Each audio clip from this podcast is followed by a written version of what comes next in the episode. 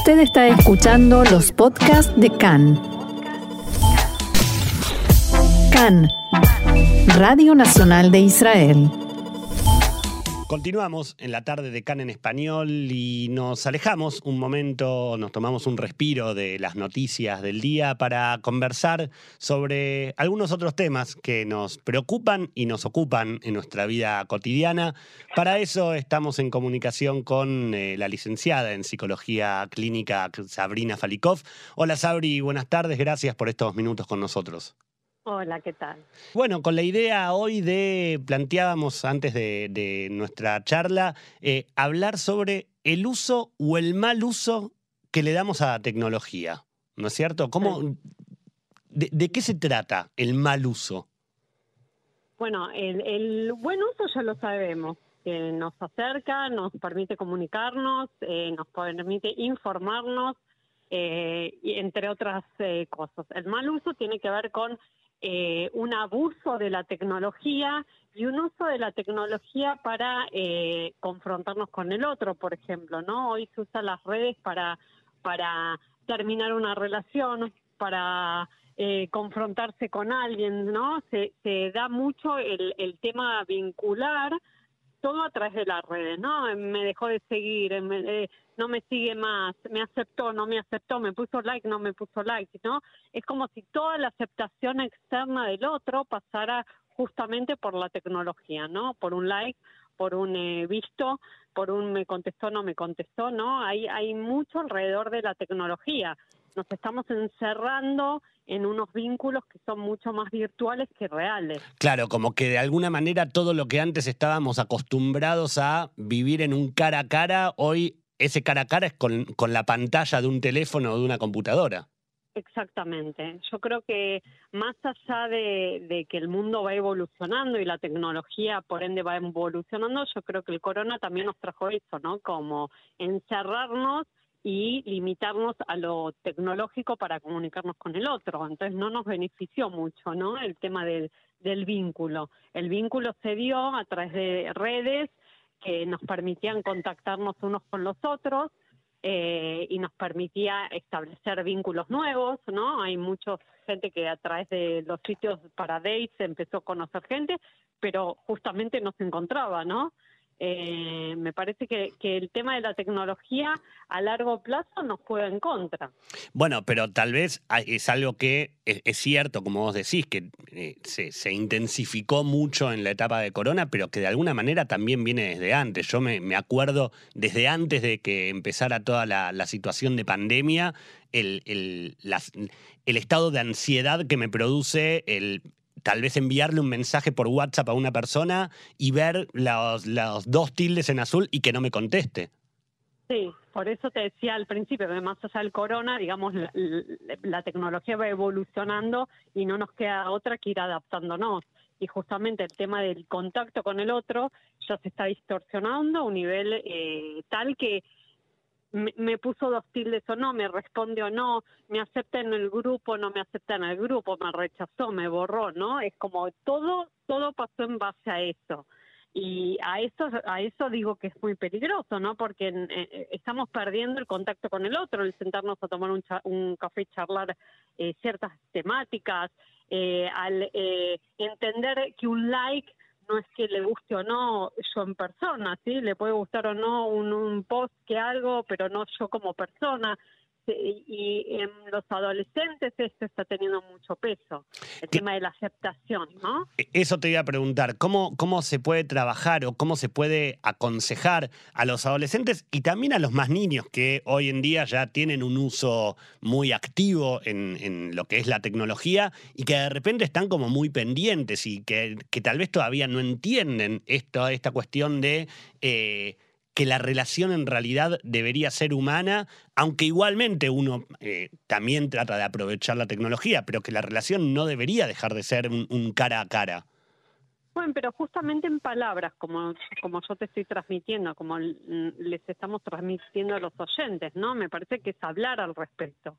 Es decirle a un niño eh, que esta persona te haya puesto like o no, no quiere decir que te quiera a vos o no, no quiere decir que le guste o no como sos, digamos, empezar a, poner en palabras aquello que se está perdiendo eh, por las redes, ¿no? Eh, me acepto o no en un grupo, digamos, qué repercusión tiene eso en un niño, porque antes el bullying era quizás más eh, cara a cara y hoy el bullying es a través de redes. Entonces, estar muy consciente como padres qué está pasando en el teléfono de mi, de mi hijo, ¿no? Eso también es muy importante, estar al tanto. ¿Cuánto tiempo pasa mi hijo en el teléfono? ¿Es parte de una red social o no? ¿Es aceptado o rechazado? ¿Qué le pasa en esa comunicación virtual?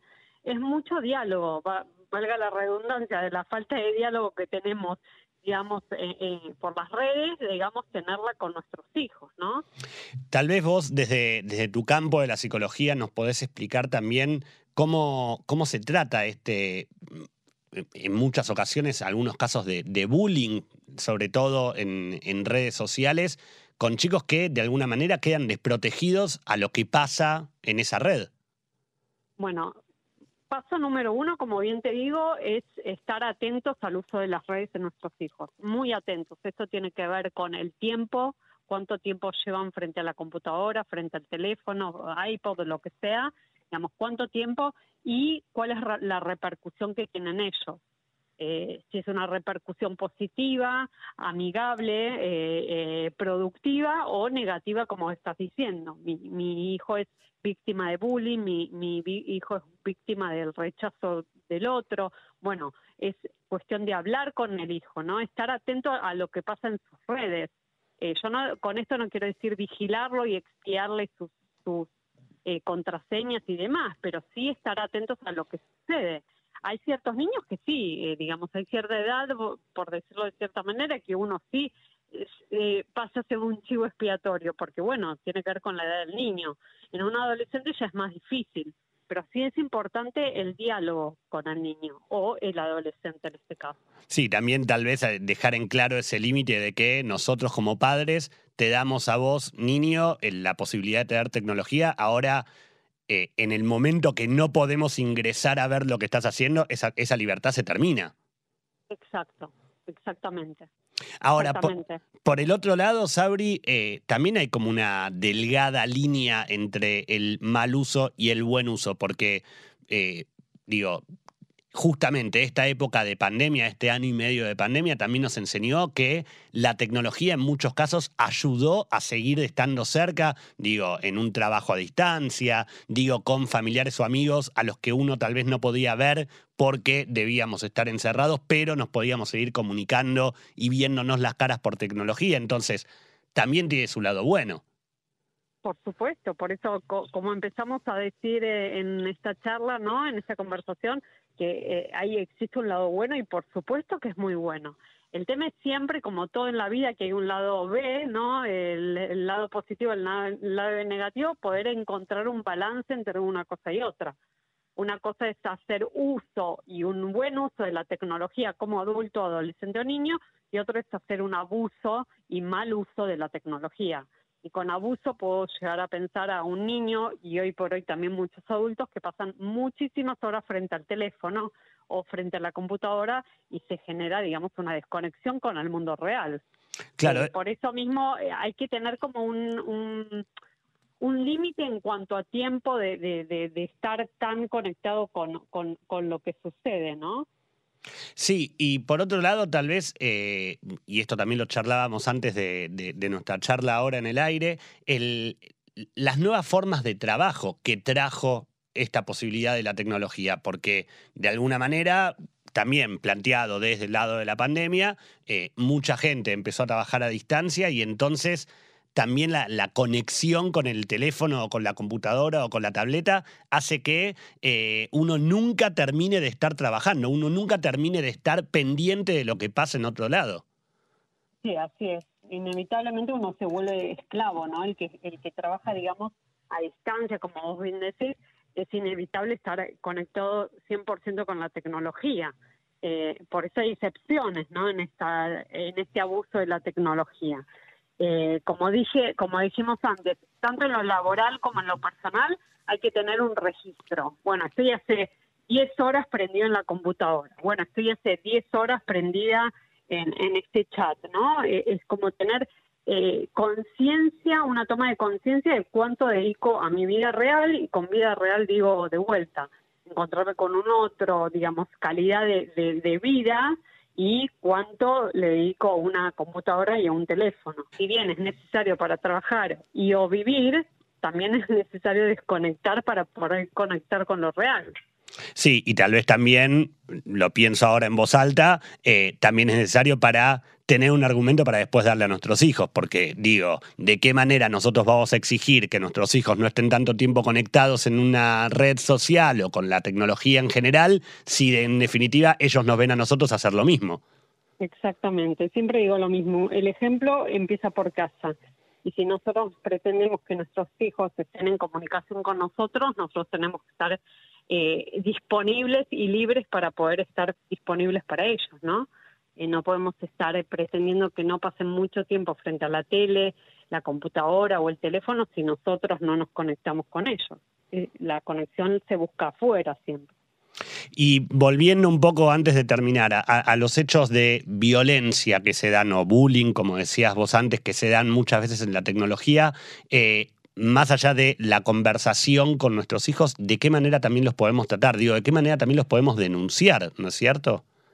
Bueno, eh, existen foros de bullying, muchos foros, existen lo que es las redes de apoyo dentro de los colegios, que es muy importante porque siempre se dan con compañeros del colegio, la mayoría de los casos. Es muy importante nuevamente estar atentos. ¿Qué sucede en el colegio? Hablar con los maestros. Bueno, ¿qué sucede en el colegio? Si se ven situaciones de bullying. Y sobre todo hablar con el niño. ¿Qué te está pasando? Estoy aquí para vos eh, puedes confiar en mí. El tema de la confianza es muy importante en el tema del bullying. Y no nos olvidemos que como adultos también somos ejemplo. ¿Qué, qué, qué decimos nosotros del otro, no? Si nosotros mismos como adultos hacemos bullying de cierta manera a un otro, ¿no? El respeto por el otro, ¿no? Qué tema importante, el poder tener una, una conversación fluida con nuestros hijos y que, que, hace, que, que aprendan a confiar en nosotros también la confianza es eh, como un básico, como el alfabeto, ¿no? El ABC de la comunicación con un niño, ¿no? La confianza en los padres. Sabri, muchas gracias por estos minutos con nosotros. Siempre es eh, muy, muy amable poder charlar contigo y seguro nos volveremos a encontrar eh, pronto para, para seguir conversando sobre más temas. Así será. Era Sabrina Falikov, licenciada en Psicología Clínica, en la tarde de CAN en Español. Nosotros continuamos con nuestro programa.